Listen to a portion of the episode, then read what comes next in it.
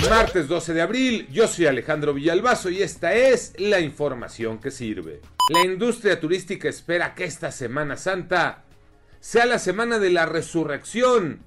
Carlos Mendieta desde Cancún, Quintana Roo. Adelante, Carlos. Cancún y Riviera Maya están viviendo un sueño en eh, lo que es la recuperación turística en este 2022. Esto gracias a la fuerte promoción que han hecho empresarios, sí, la iniciativa privada, después de la desaparición del eh, fideicomiso de promoción turística que tenemos en, que teníamos en México. También importante decirlo, los viajeros locales, el turismo doméstico ha hecho su parte para alcanzar estos números en lo que va de la Semana Santa. Se esperan muy buenas proyecciones de hasta un 95% en la ocupación hotelera para lo que restan de las vacaciones. COVID-19 los números, Iñaki Manero. Gracias Alex, hubo una reunión importante en Palacio Nacional y hay información que se debe tomar en cuenta. El gobierno federal alista ya la vacunación para menores de 15 años y analiza aplicar una cuarta vacuna contra COVID-19.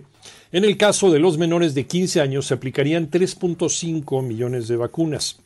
En los números, la Secretaría de Salud del Gobierno Federal reportó 323.727 personas fallecidas por la pandemia y 5.723.214 personas contagiadas. A vacunarse y a seguirse cuidando.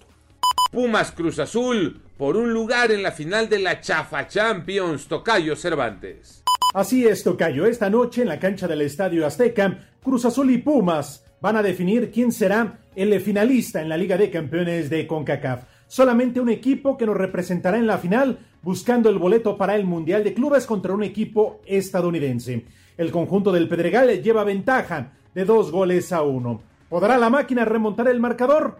Lo veremos en los próximos 90 minutos. Cualquiera de los dos seguramente será un digno, un digno representante del fútbol mexicano.